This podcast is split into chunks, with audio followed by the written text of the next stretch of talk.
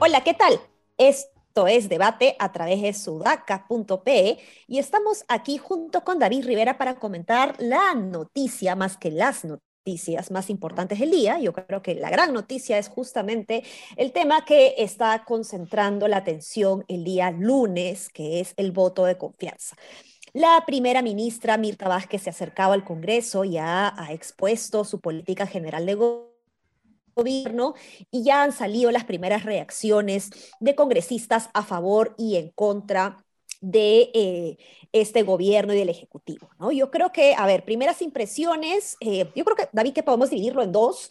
Eh, por un lado, las propuestas que ha hecho Mirta Vázquez, a mí me ha gustado mucho su discurso en términos de narrativa, que tiene menos contenido simbólico que lo que tenía, por ejemplo, los discursos de Pedro Castillo y de Bellido, pero que aterriza más en la política pública. Entonces eso me ha gustado más, hay propuestas mucho más concretas.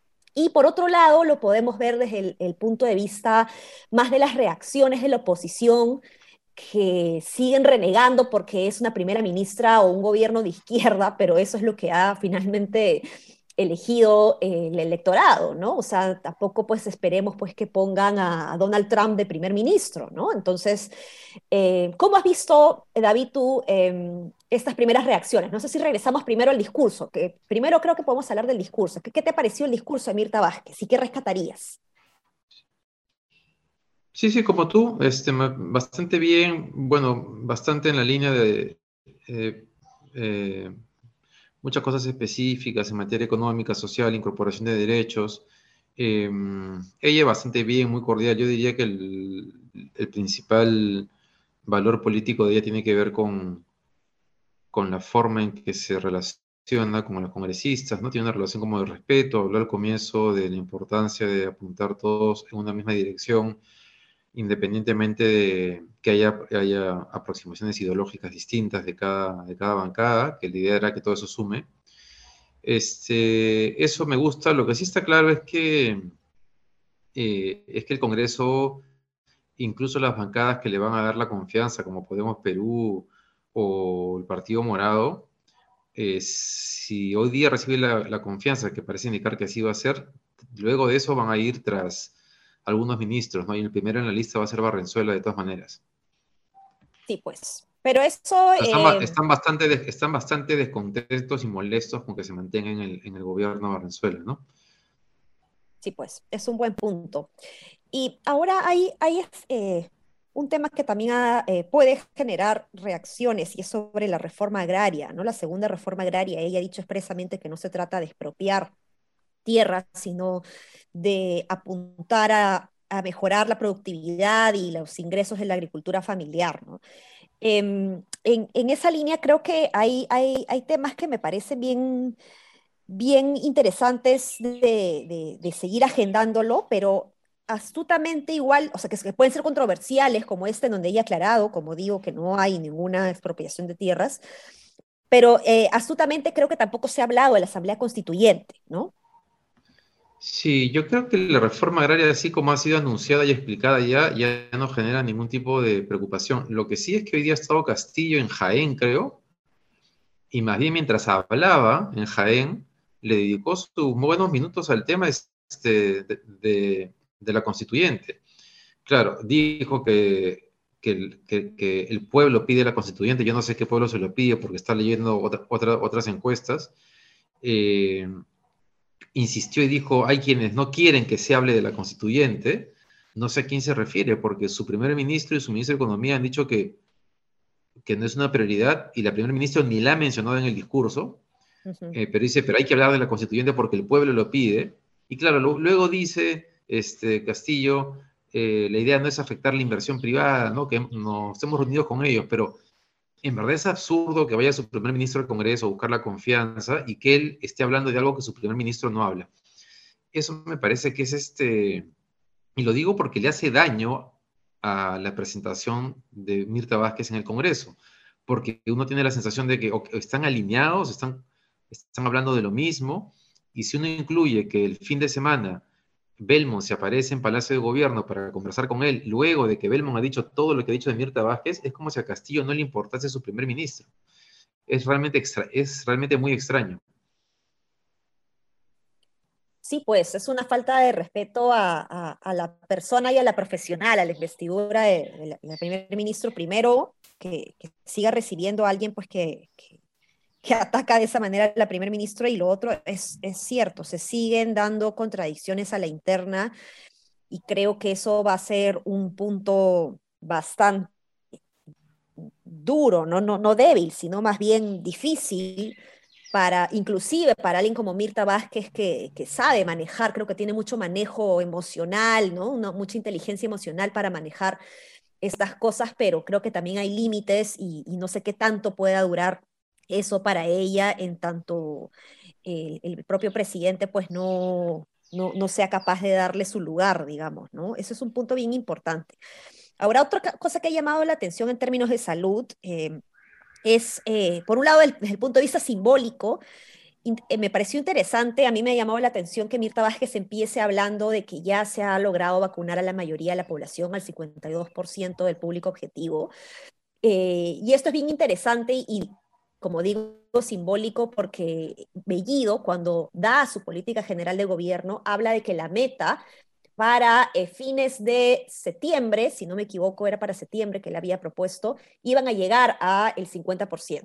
Bellido no logró la meta del 50%, se había llegado, me parece que al 48% para fines de septiembre, pero me pareció interesante esta, esta segunda meta, digamos, que, que, se logró cumplir, digamos, esta misma meta, mejor dicho, que se logró cumplir, pero que esta vez eh, ya Mirta Vázquez está contándolo como un resultado y no como una promesa, ¿no? Entonces, este, eh, interesante eso. Y lo otro es que, como digo, David se ha hablado de cosas concretas, ¿no? En temas de salud, particularmente crear un hospital grande eh, en San Juan del Urigancho, que es el distrito más poblado del país, ¿no? Entonces, es, es una medida, me parece muy interesante, muy, muy importante. Eh, y un detalle adicional que lo menciono en el video de Sudaca, en mi videocolumna, es que al inicio del discurso, no sé si tú lo notaste, David, pero al inicio del discurso, cuando habla del pacto social y de trabajar todos juntos, en el discurso escrito está redactado, resaltado en rojo, un renovado pacto constitucional. Pero cuando ella habla, ella dice un renovado pacto en el marco constitucional que no es lo mismo, ¿no? Es un detalle bien interesante, porque una cosa es un renovado pacto constitucional que se entiende como una nueva constitución, a decir lo que finalmente Mirta Vázquez dijo oralmente, que es un renovado pacto en el marco constitucional que se refiere pues al respeto de la actual constitución, ¿no? Creo que ha sido un cambio interesante, un detalle interesante a resaltar dentro del manejo que Mirta puede haber tenido, no solo de cordialidad, sino también de, de consenso, ¿no? De apertura. ¿Cómo has visto tú eso? Ahora, más que un cambio, de detalle, me preocupa que en el escrito diga una cosa y que ella haya dicho otra, porque, digamos, lo vinculo con lo que ha pasado hoy día con Castillo, ¿no? Este, eh, ya no sé muy bien qué cosas están pensando, pero digamos, si tomo en cuenta su primera entrevista que dio en Canal 7, eh, lo que ella transmite es que ella cree que se requiere un cambio en la Constitución, pero que no cree que estén, dadas las condiciones para un cambio así, ¿no? Este, entonces, me imagino que después de la confianza, si es que la obtiene, va a dar más entrevistas que no ha dado, ha dado pocas para ser primer ministro. Generalmente los nuevos ministros se pasean por los medios, tres medios, ¿no? Cuando asumen, ella solamente ha ido a Canal 7, así que podrá dejar mucho más en claro ese tema como qué va a pasar con Barrenzuela, ¿no? También se habló de otro bono Yanapay posible para el próximo año, este, considerando el tema del aumento de los precios, tal vez vaya a ser, vaya a ser necesario. Hubo un, énfasis particular en el tema de la reforma tributaria, eh, que anunció que además ya había sido presentada, o sea, ha sido presentada, no sé si hoy día, o, pero anunció que ya había sido presentada. Hay que ver si es que el gobierno le da o no las facultades legislativas para la reforma tributaria, y habló de un crecimiento con mayor distribución, ¿no? Pero, digamos, más allá del, más allá no, digamos, y como parte de eso, que la reforma tributaria era muy importante, ¿no? Ese va a ser un hueso duro para el gobierno, porque vamos a ver si tienen las condiciones para una reforma tributaria mientras, mejor dicho, para que les den las facultades legislativas mientras esos ministros estén, estén ahí, ¿no?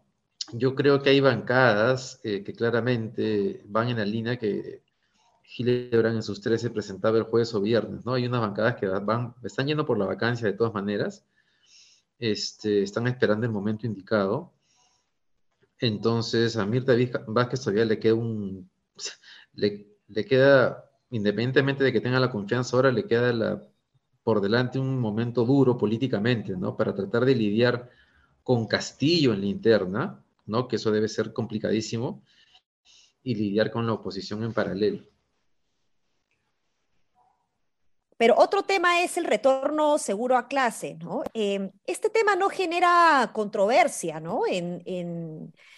Eh, ah, o sea, hay como un consenso dentro de la bancada, ¿no? Respecto al retorno a clase. David, ¿cómo, cómo ves tú este tema?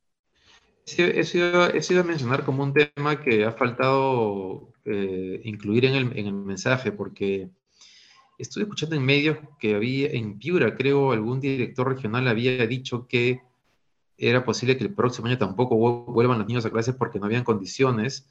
Este, y yo no entiendo por qué sería así, ¿no? Y creo que además hay una cosa que no se está explicando que tiene que ver con, considerando cómo está yendo la evolución de la pandemia, que la tercera hora parece que no, digamos, no termina de aparecer a, a pesar que se está anunciando de septiembre, sí se esperaría un poquito más de, de por actividad en el gobierno por el retorno a clases. Ojo que yo soy de los que a comienzo de septiembre se pronunció porque no era conveniente hacerlo, porque se anunció una tercera ola muy grande y yo creo que había un apresuramiento ahí. Pero ya estamos a fines de octubre y no hay tercera ola, ¿no? O sea, estamos todavía en un momento en el cual está la cosa bajo control. Entonces ahí sí creo que el gobierno necesita comunicar un poquito más qué cosa piensa hacer.